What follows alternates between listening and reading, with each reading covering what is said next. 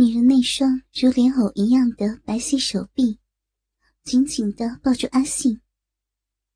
雪白的手指在阿信的背上深深的掐入，留下了指痕。他呻吟浪叫的娇声，让阿信忘情的奋力抽操。我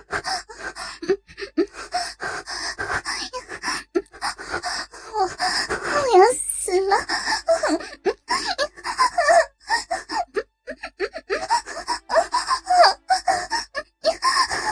要不行了！阿信感到女人的臂开始收缩，高潮开始侵袭这位美丽的情妇。她的身子像火一样的热，女人感到眼前爆出火花来。猛烈的快感将他推入淫欲的最高潮。再再给你来一次。阿信喘息着，女人的双腿无力的被他抬了起来。他兴奋的吻着女人的脚趾，让自己的快感冷却一下，然后又开始猛轰。女人发出深深的叹息，柔软的逼肉。紧紧的收缩，将阿信那尊大鸡巴包围起来。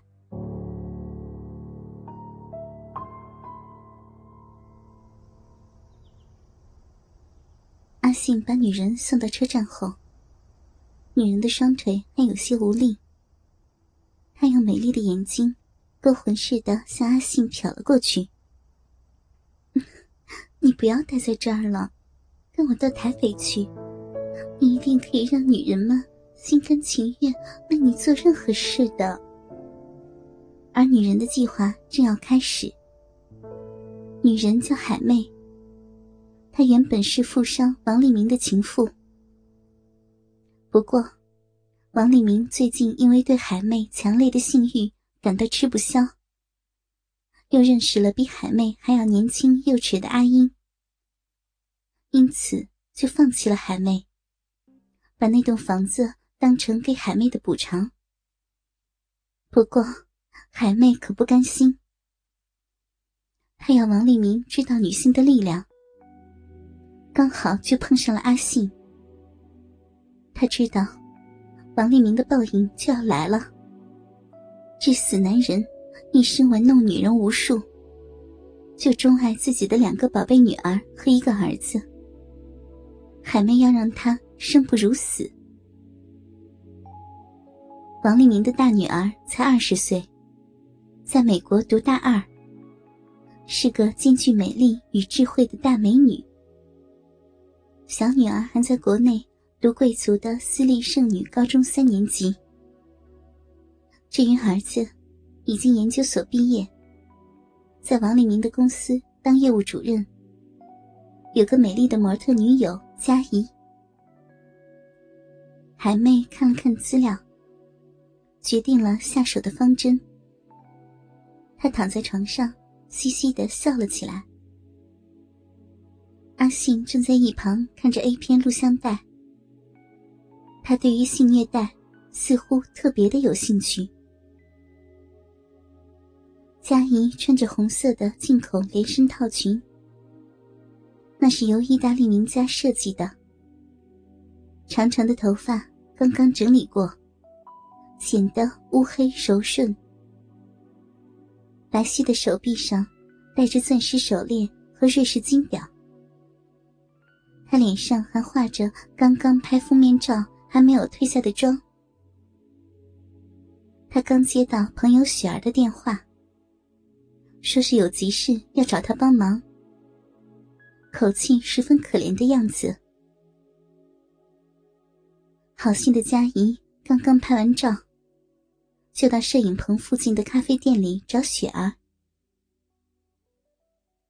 雪儿是佳怡在运动中心认识的朋友，为人随和，才认识两个月，就成了蛮熟的朋友了。雪儿不久就出现了，她戴着大大的墨镜，还穿着高领衫。进到店里，张望了一会儿，就找到了鹤立鸡群的佳怡。佳怡看到他来了，忙问他：“雪儿，怎么了？”雪儿把墨镜摘下来，眼眶全是淤血，脸上也有抓痕。他又把墨镜戴回去，向佳怡哭诉着：“原来，雪儿跟男朋友吵架了。”被男朋友毒打一顿，她不敢回住处，想去佳怡的公寓借住两天。佳怡的个性本来就是乐于助人，何况她看到雪儿一副可怜兮兮的惨状，心里也不忍心，就把雪儿带回家安顿了下来。雪儿坐进佳怡的车中，露出了一点微笑。佳怡还在车里讲着：“我住的地方很舒适的，警卫也很严密，你待个两三天不成问题的。”好心的佳怡哪里会知道，自己竟然会因为男朋友的父亲抛弃了一个报复心强的美丽女子，而改变了命运。把手缓缓举起来，对，好，最后一张，甩头，旋转，OK，收工了。专业模特佳怡收了收东西，准备回家去了。今天工作忙到大半夜，都快累死她了。她开着车子回家，打开门就走进卧房，卸妆、洗澡。打开冰箱，喝了果汁，上床睡美容觉去了。而这时，可怜的雪儿，其实就是海妹。她轻手轻脚的起床，开了门，带着诡异的微笑，步出佳怡的高级公寓，准备把她的两个同伙给接进来。这两个同伙，就是前瓦斯工阿信。和帮雪儿拍过照的变态摄影师阿雄，上工了，小姐。一个男人的声音大喝着。